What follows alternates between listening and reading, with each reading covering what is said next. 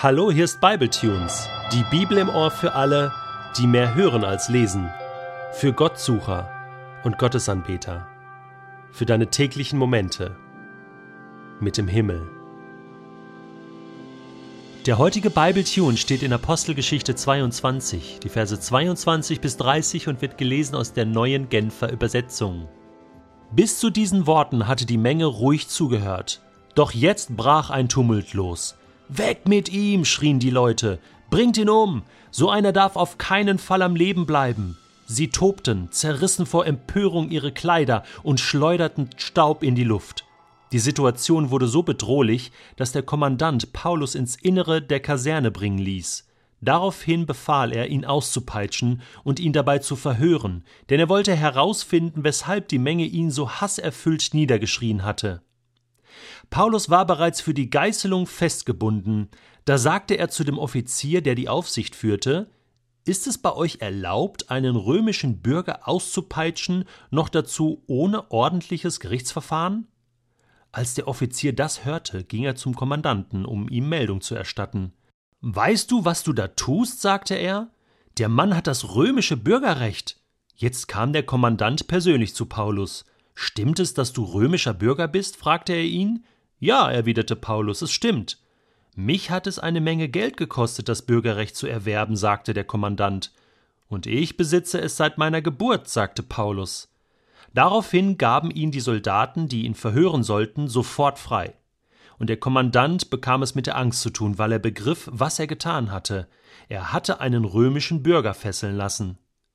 Am nächsten Tag ordnete der Kommandant eine Zusammenkunft der führenden Priester und des gesamten Hohen Rates an, weil er sich Klarheit darüber verschaffen wollte, was die Juden diesem Mann vorwarfen. Er ließ Paulus aus der Zelle holen, in die man ihn gebracht hatte, führte ihn von der Kaserne zum Gerichtsgebäude hinunter und ließ ihn vor die Versammelten treten. Ich finde, wir müssen Lukas nochmal ein großes Kompliment aussprechen. Also Lukas, wenn du uns zuhörst, hey, Kompliment an dich. Du hast das so gut geschrieben, die Apostelgeschichte und natürlich auch dein legendäres Lukas-Evangelium. Ich liebe das Zeug. Du schreibst wie ein Film. Ja, es läuft, wie ein Kinofilm läuft da ab, wenn man das liest. Was war passiert? Paulus hat eine super Rede gehalten, er hat aus seinem Leben erzählt, eine Biografie, die man nicht wegdiskutieren kann und dann tobt der Mob, ja.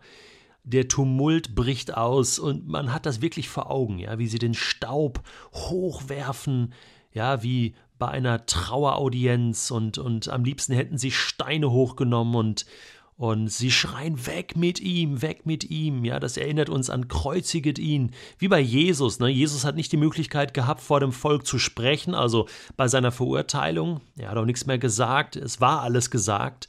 Und die Mächtigen dieser Welt haben ihn abgeurteilt. Und äh, genau das widerfuhr jetzt auch Paulus. Und ähm, die Römer, und das war jetzt sein Glück, ja, ähm, haben ihn beschützt haben ihn da rausgeholt, haben ihn in die Kaserne geführt, aber jetzt kommt es zum nächsten Dilemma.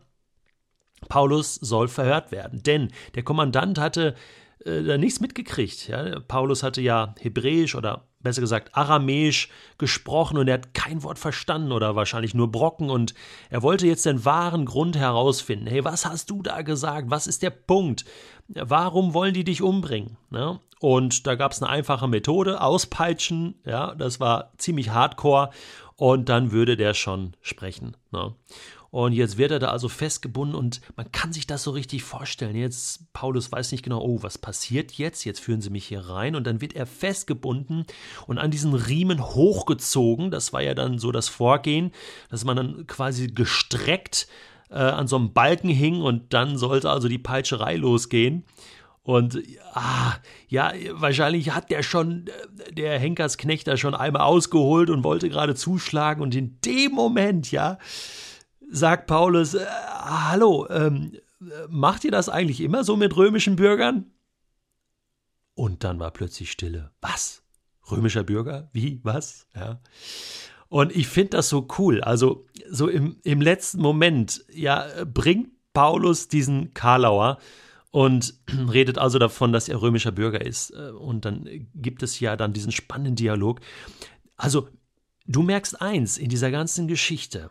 Du hast die, die Weltmacht Rom, ja, die hier ähm, das Ganze also versucht zu bändigen. Du hast diesen, diesen tobenden Mob in Jerusalem, ja, die jüdische Bevölkerung angestachelt. Aber du merkst eins, wer das Ganze hier im Griff hat, von A bis Z, ist Paulus. Paulus hat alles in der Hand. Paulus geht in den Tempel, dann fangen sie ihn, dann kommen die Römer, dann sagt er, hey, lass mich noch mal kurz sprechen. Paulus erzählt die ganze Story. Jetzt wollen sie ihn auspeitschen. Er sagt, stopp, ich bin römischer Bürger. Er hat das ganze Heft in der Hand und lässt es sich nicht nehmen.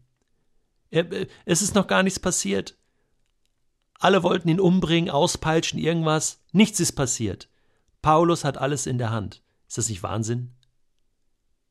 Das sind für mich spannende Filme der Bibel. Ganz sicher.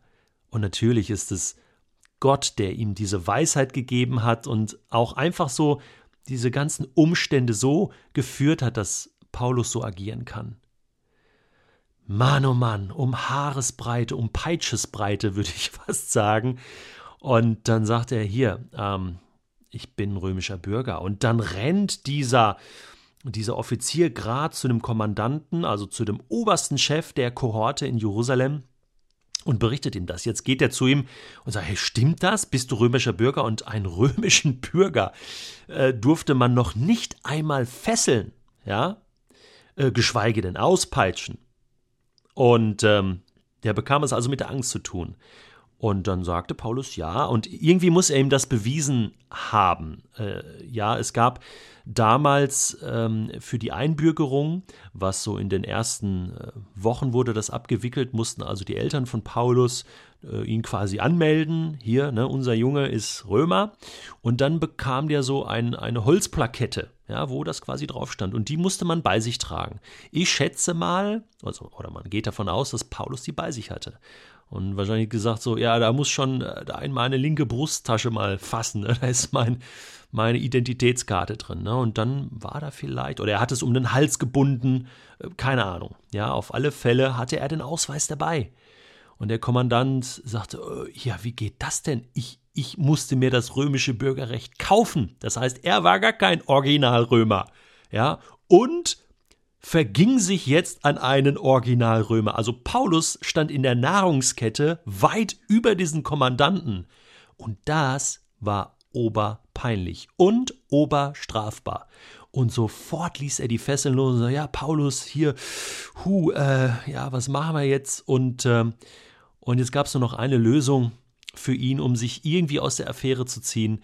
Äh, ähm, der muss jetzt hier vor den Hohen Rat. Jetzt müssen die ähm, muss die jüdische Gerichtsbarkeit muss jetzt hier eine Entscheidung treffen. Und das ist dann also die nächste Station, zu der Paulus muss. Eine von vielen, die da noch kommen werden. Denn das zeichnet sich hier schon ab. Dieses römische Bürgerrecht wird Paulus schlussendlich bis nach Rom bringen. Das ist jetzt so, äh, das sind so die Schlusskapitel der Apostelgeschichte, in die wir jetzt eintauchen.